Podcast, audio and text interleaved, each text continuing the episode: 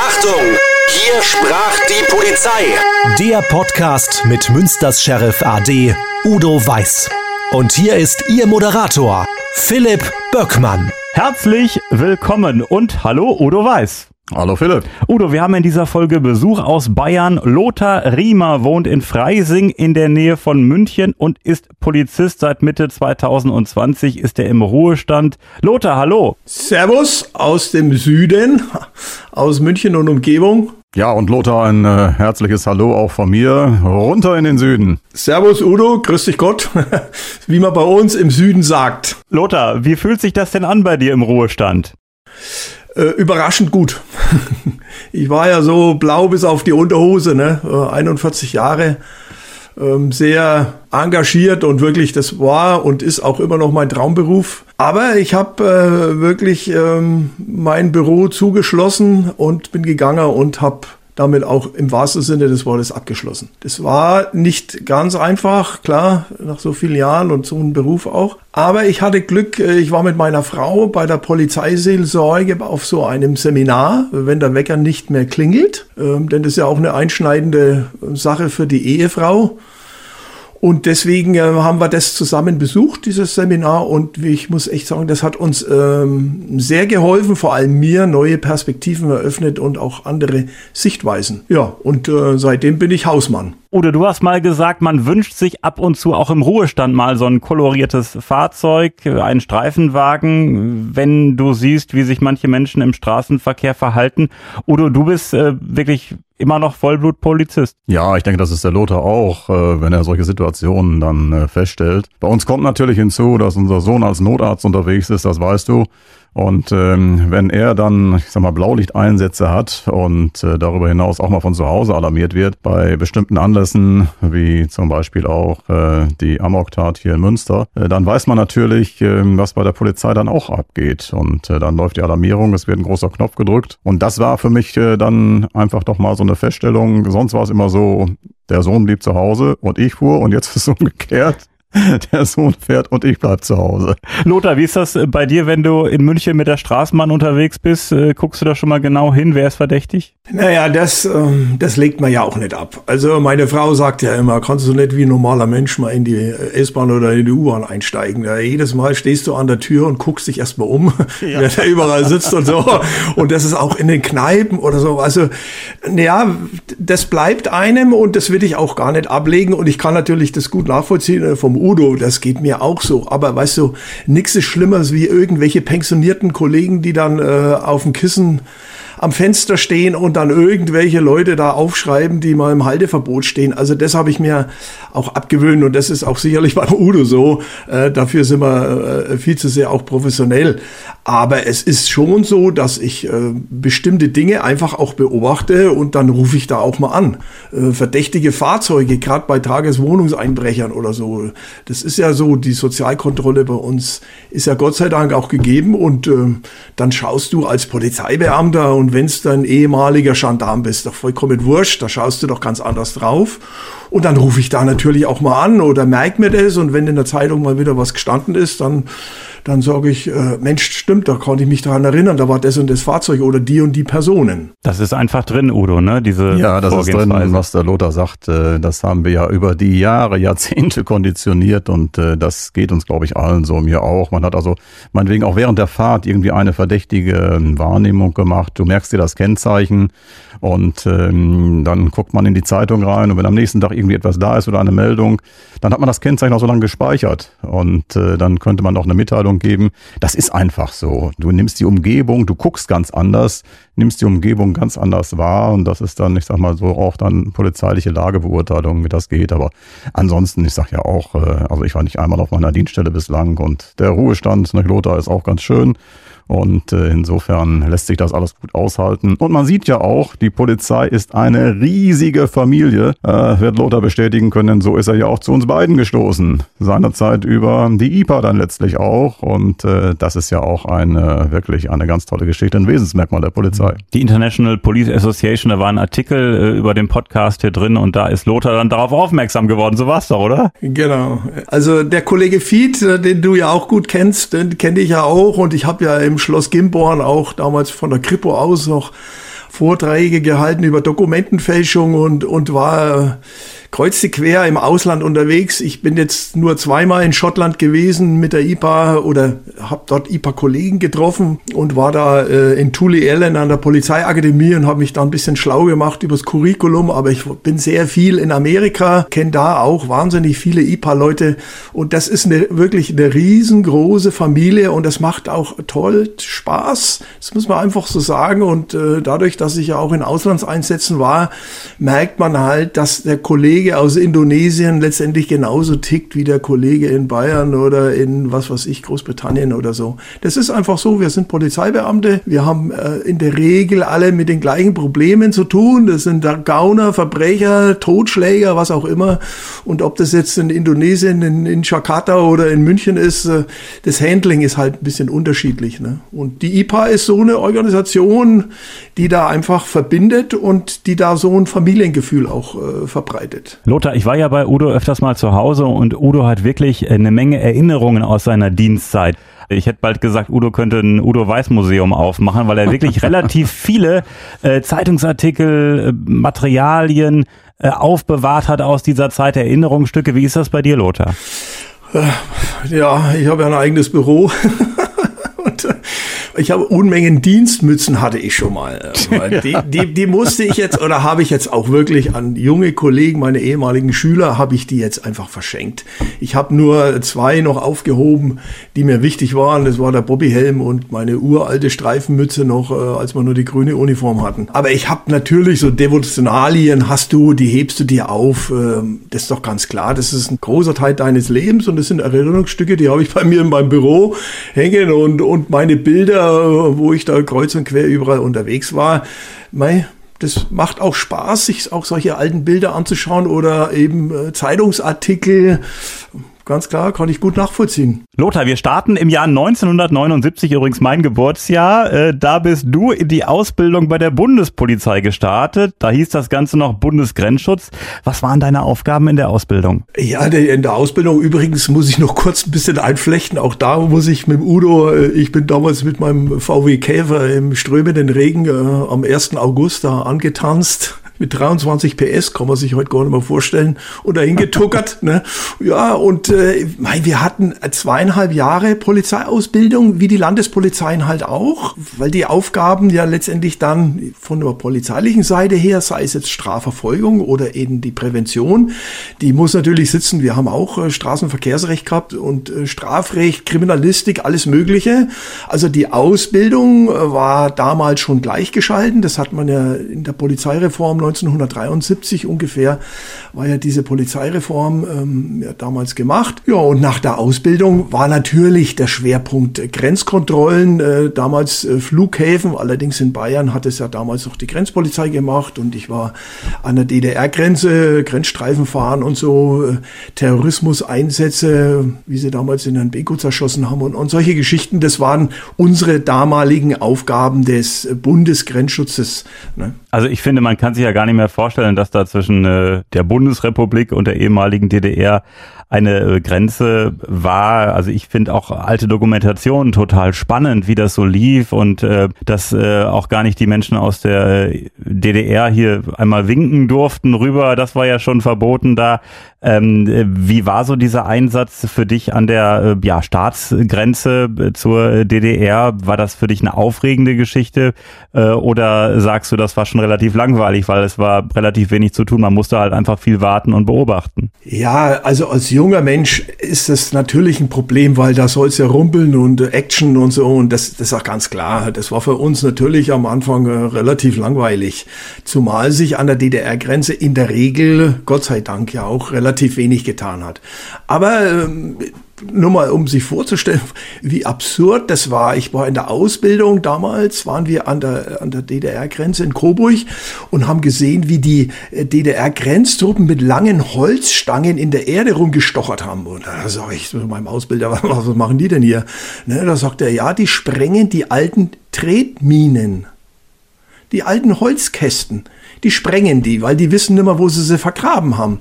Und äh, durch das Holz, das vermodert natürlich und dann äh, ist es vom Regen auch weggespült worden und dann, dann haben die halt mit langen Holzstangen und mit so einem Pseudohelm äh, versucht, den Zünder zu zünden und dann hat sie mal einen riesen Rums getan und dann sind da diese Minen in die Luft gejagt worden.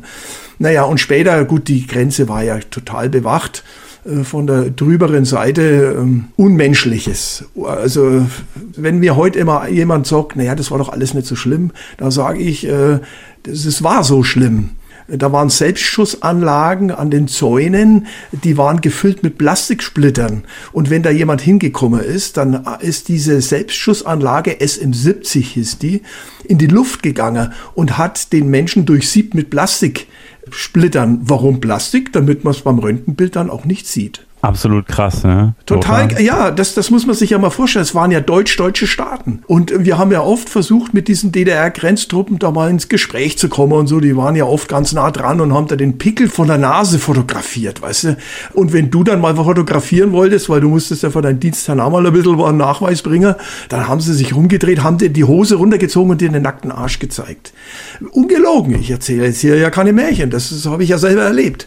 Ne? Also vollkommen absurd. Ja, das stimmt. Ich kann das also äh, nur bestätigen. Gerade die Grenzsicherung war enorm und äh, es war auch gut, wenn man einmal von damals Westdeutschland äh, durch den Korridor nach Berlin gefahren ist. Das ist eine ganz andere, bedrückende, beklemmende Atmosphäre und man hatte wirklich so das Gefühl, wenn man dann in die Grenzübergangsstationen hineinfuhr, ab jetzt hast du alle Grundrechte verloren. Also das war schon beklemmend. Ich weiß noch, auch meine Frau hat das genauso geschildert. Er sagte, das möchte ich an und für sich nie wieder erleben.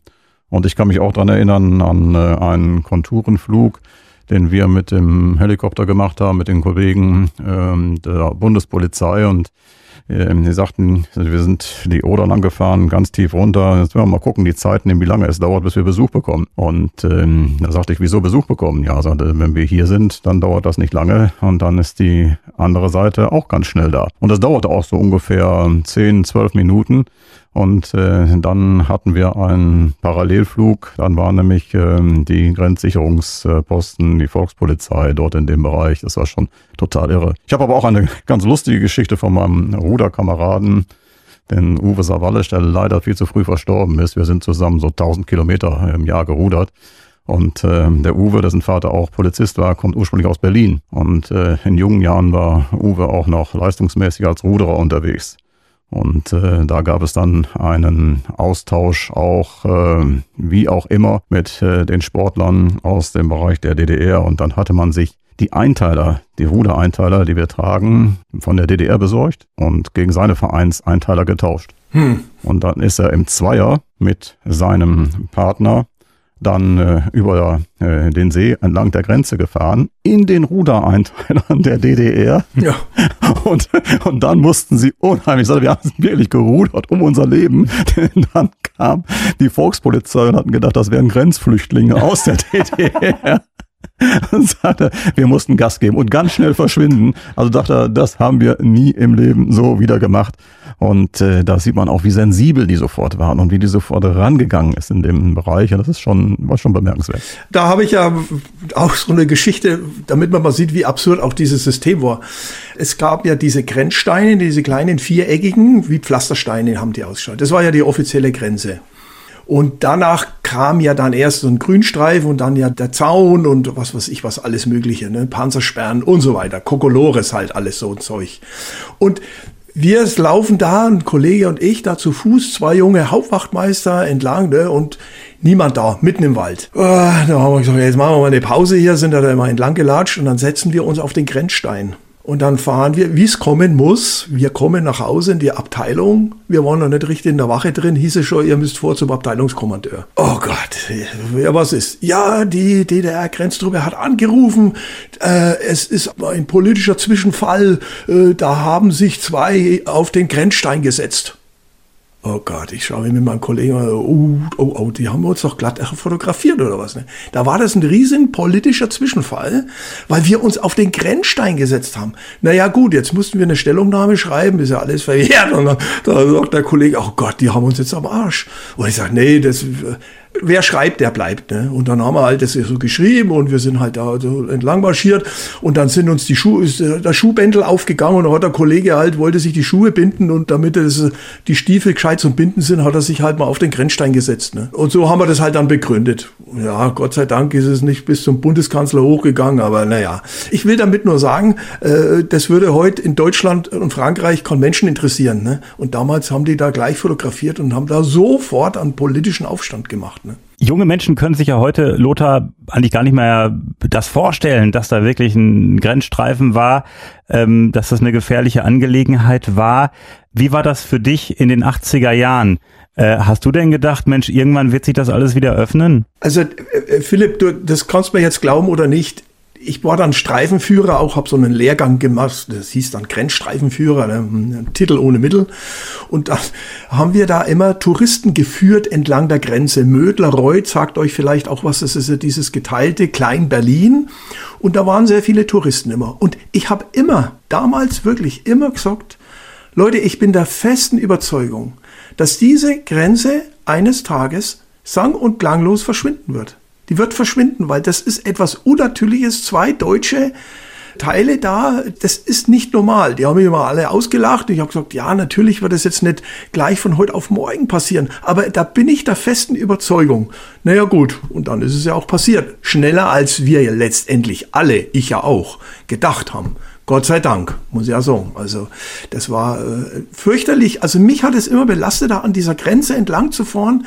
Und dann habe ich mich in Mödlerreuth mit dem alten Bauern oft unterhalten und da waren wir zusammen auf der Wiese gesessen. Und also während der Grenzstreife da haben wir ein Glas Milch noch zusammen getrunken und dann hat er immer seinen Bruder da drüben gewunken. Den hat der Jahrzehnte nicht mehr gesehen. Und dann jeden Abend zur gleichen Zeit war der da oben am Hügel und hat aufs andere Dorfseite rüber gewunken, damit er seinen Bruder da winken kann. Also absurd, ist absurd, aber so war das. Oh, das waren wirklich äh, schlimme Schicksale, da dass Menschen da getrennt wurden, äh, über Jahrzehnte praktisch. Ja, das ist so und das kann man heute gar nicht mehr nachvollziehen und äh, auch, ich sag mal so, die heutige Generation, die das gar nicht mehr erlebt hat und die im Osten wohnt und sich dann so diese Ostnostalgie immer noch äh, vor Augen führt, ist für mich vielfach so gar nicht mehr nachvollziehbar. Und ich habe das ja auch mitbekommen dann anschließend. Äh, da hatten wir dann auch die Fortbildung gemacht für die dann neuen Polizisten zum Beispiel auch. Und ich weiß noch, auch als ich das erste Mal dann äh, drüben war, ein ganz anderes System. Also Funk zum Beispiel. Bei uns ist es ja so, wir leben ja in der Lage, gerade im Streifendienst. Und du hörst ja alles mit. Und äh, in der damaligen DDR, da war das anders.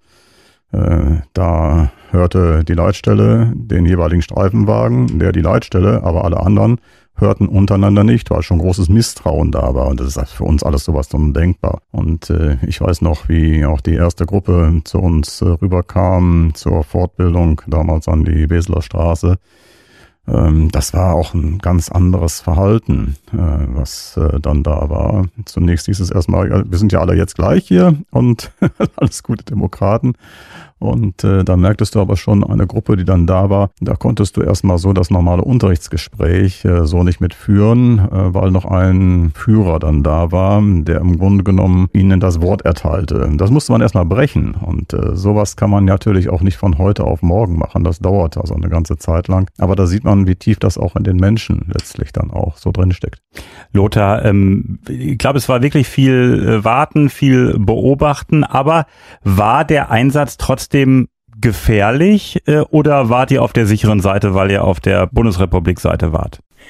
Ja, also für uns war das ja jetzt nicht gefährlich, weil wir waren jetzt zwar der Klassenfeind, aber das war es dann auch. Also das muss man jetzt schon sagen. Aber das, das ist eben auch etwas, was wir dann als junge Leute dann gelernt haben. Wir haben ja dort schon auch eine ganz andere Aufgabe gehabt.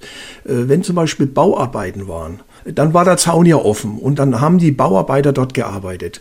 Und die hatten immer ihre Bewacher.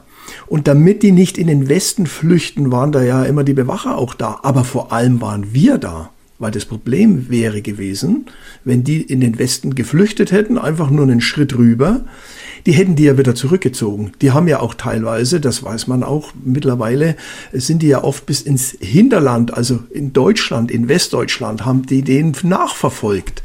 Das heißt, unsere Aufgabe war, den auch zu beschützen, notfalls, wenn der zu uns rüberkommt.